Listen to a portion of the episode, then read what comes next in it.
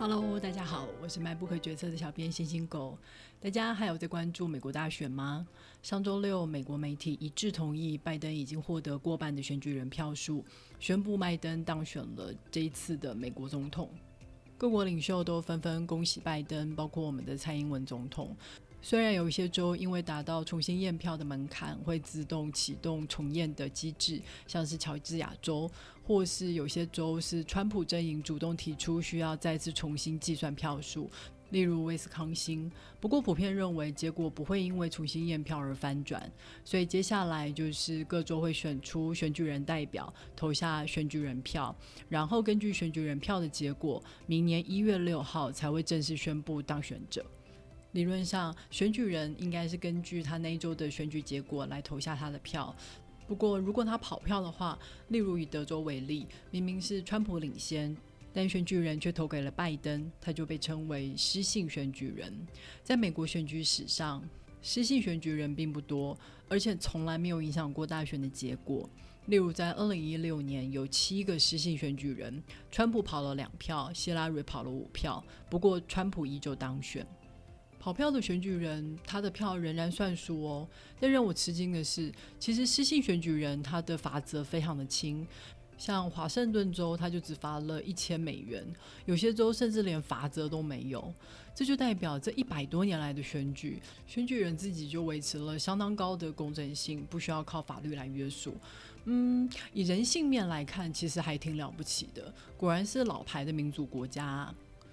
不过这场大选还是暴露出来民主体制非常多的弱点。现在啊，川普阵营都还没有正式接受败选的结果，在十一月十号的白宫记者会直播上面，还直接攻击选举有不公正与舞弊的情况发生，逼得转播中的媒体直接中断了转播。这在历史上真的是前所未见。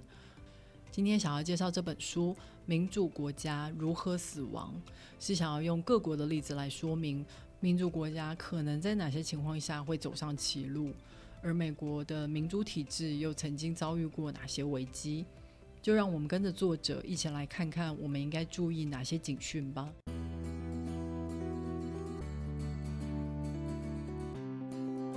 政党竞争在民主国家里面应该是再正常不过的事情了。不同的政党它会有不同的属性，所以呢常常会端出不一样的政策给人民来选择，这是一种非常良性的竞争。但是如果政党它把它党的利益放在国家的利益之前的话，就很有可能会做出一些很可怕的决定，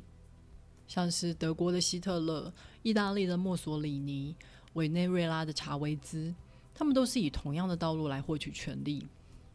一开始，他们都是有民众魅力的素人，所以呢，那些主流政客就想要借用他们的身世来赢得政党的胜利，并且认为他们有能力来控制这些素人。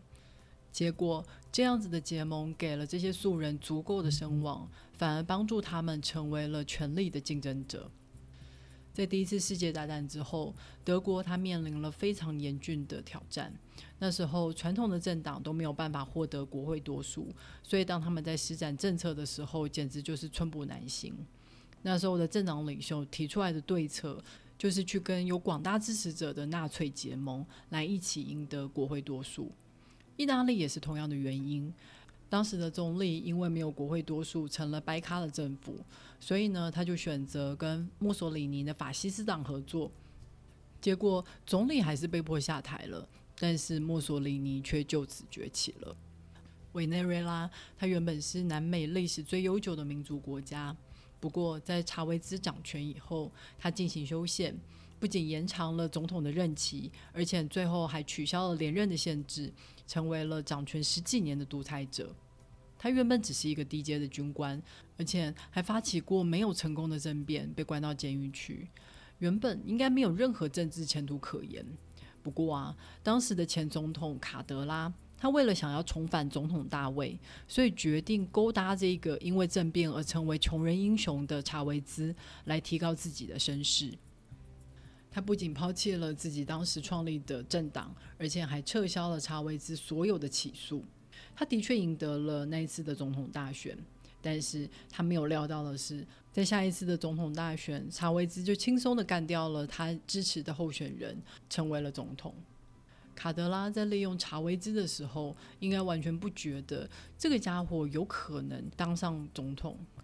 而委内瑞拉的人民在选出查韦兹的时候，也没有想过他们是要拥抱专制。当时的民调显示，有超过六成的人表示，民主永远是最好的体制。不过，这些经由体制所选出来的素人，他们往往对于民主的局部胜利或是永无止境的妥协感到非常的不耐烦，所以呢，他们就会开始攻击民主体制。想要改写游戏规则，动辄要么是解散国会，要么是修宪，从此迈向了独裁者之路。我们往往认为人民是民主体制的守护者，如果人民拥护民主体制，民主就会很安全；如果人民愿意接受专制，那么民主制度就会有麻烦。但是啊，我们从前面的例子就可以知道，不管是意大利、德国、委内瑞拉。不管是哪一国的国民，他们都没有想要寻求强人政治，但却还是迎来了独裁者。所以说，民主制度的最佳守门员是政党才对。当一个有极端意识形态的素人，或是有群众魅力的煽动者崛起的时候，政党领袖要学会拒绝诱惑，避免跟这些没有中心思想的人合作来争取选票。当政党抛弃了自己的政治责任，只考虑党的利益的时候，就是国家迈向专制的第一步。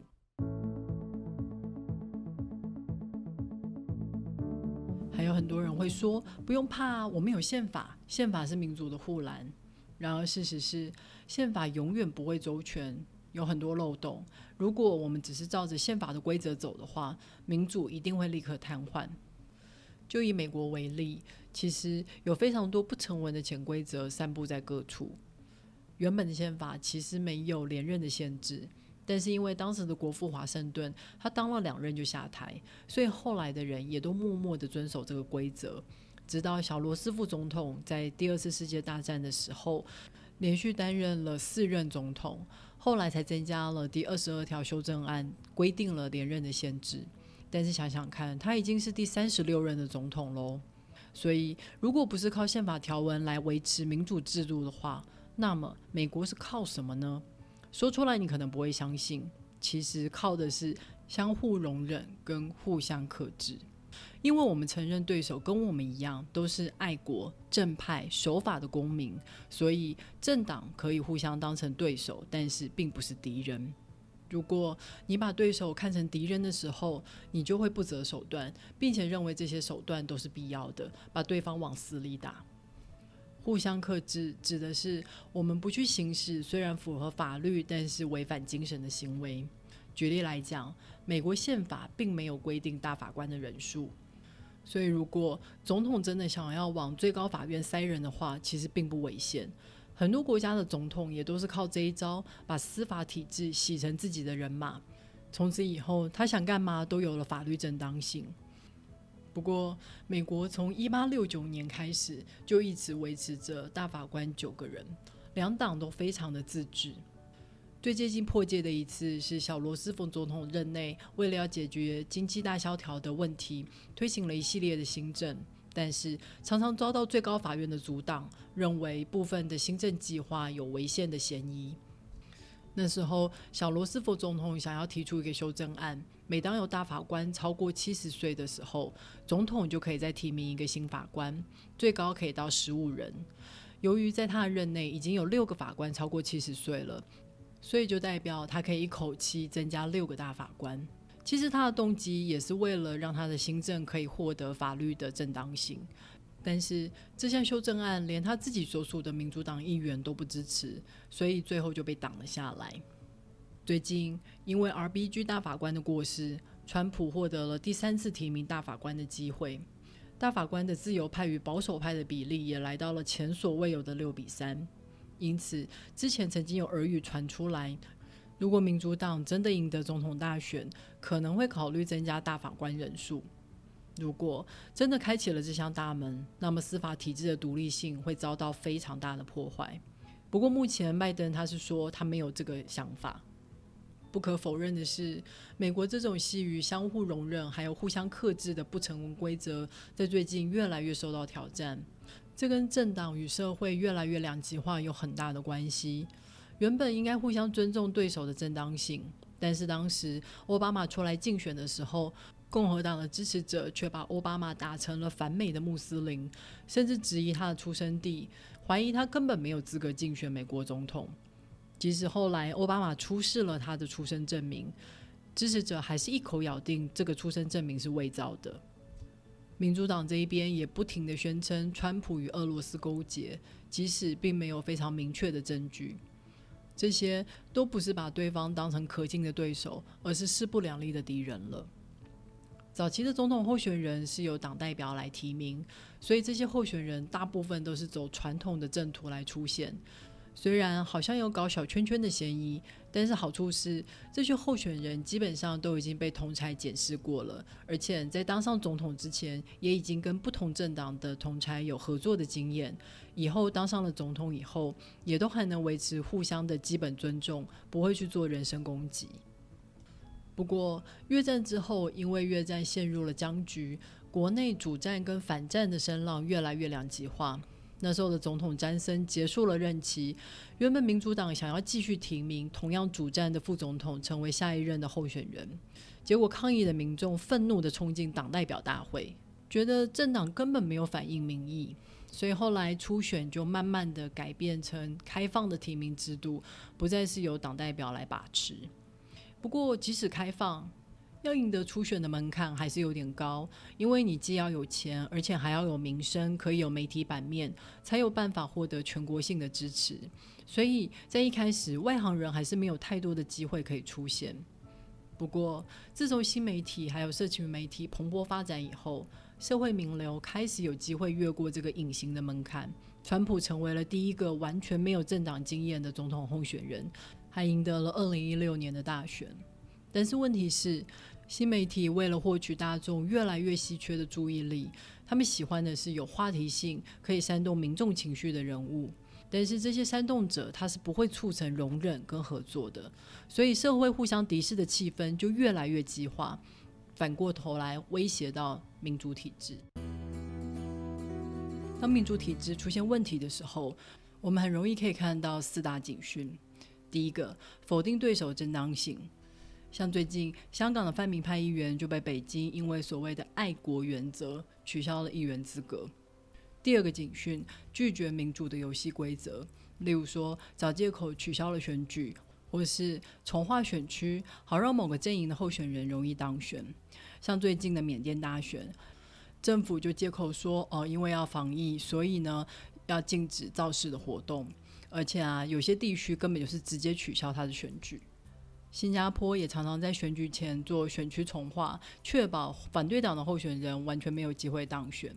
第三个警讯是鼓励暴民攻击对手，并且拒绝谴责这些暴力的行为。像这次美国大选，川普就被指责说他从来没有在公开的场合去谴责那些在 B O M 运动中白人至上的激进分子，还有一些极右派的团体，他们常常在抗议的现场故意的去挑起事端，制造纷乱。第四个警讯。会剥夺对手还有媒体的公民自由。马来西亚总理马哈迪之前就直接把对手安华安上了肛交的罪名，关到监狱去。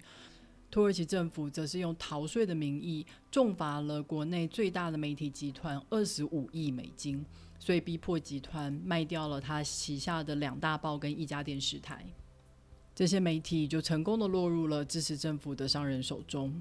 普丁同样让税捐机关来对付国内的独立电视台，从此以后就再也没有反对的声音了。台湾呢，因为川普积极反中的立场，所以很多人都支持川普当选。但是如果检视上述的四个警讯，不得不承认，川普其实都有符合。例如说，他之前就公开的质疑过奥巴马的出生证明，而且以现任总统的身份自己攻击美国的选举不公。拒绝承认败选的结果，并且还鼓励自己的支持者也一起出来反对。嗯，可以理解为什么美国的学者或是媒体这么讨厌川普，因为一部分的原因，他们感受到了美国民主价值现在已经摇摇欲坠了。不过，就正如川普所说的，并不是他造成社会的对立，而是社会的对立让他崛起。之前我看 CNN 对川普的访问，或是《纽约时报》的报道。几乎都可以称得上是恶意满满。这些媒体放弃了自己的专业标准，只为了丑化川普。而民主党也认为需要采用一些极端的手法，或是焦土化的战术，来让政府没有办法施展。例如，发动了没有两党共识一定会失败的弹劾。但是这些奥布只会撕裂两方的支持者。即使现在民主党重新执政了，他面对的也是一个完全无法对话的社会。这样下去是有可能动摇民众对于民主体制的信心。你看看，也不用讲经济了，光讲防疫，专制的中国就做得比美国好啦。民主到底有什么用？这真的是最不好的发展。所以现在的当务之急是赶快把社会重新凝聚起来，不要再把对方当成敌人了。好了，这本书《民主国家如何死亡》就讲到这里了。嗯，看完以后真的有点担心，因为我们可以看见，不止美国，世界各地都出现了民主的衰退期。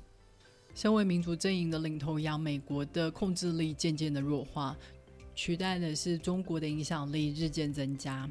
民主体制不是一个人说了算，所以更加需要互相的容忍与克制。因为如果你把对手像敌人一样往死里打，赶尽杀绝的话，那游戏就玩不下去啦。作者所提到的四大警讯非常的有帮助：第一，否定对手的正当性；第二，拒绝民主的游戏规则；第三，鼓励暴力；第四，剥夺对手还有媒体的自由。当我们察觉到这些警讯出现的时候，就代表我们需要团结起来，一起孤立那些煽动社会的人。如果你喜欢这本书的话，别忘了透过 MyBook 的导购链接来购买这本书，网址是 triple w 点 mybook 点 tw。也别忘了去 Apple Podcast、Spotify 或是 First Story 上面订阅 MyBook 决策，留言给我，你的留言就是对我最好的动力。那么有缘的话，我们就下个礼拜再会喽，拜。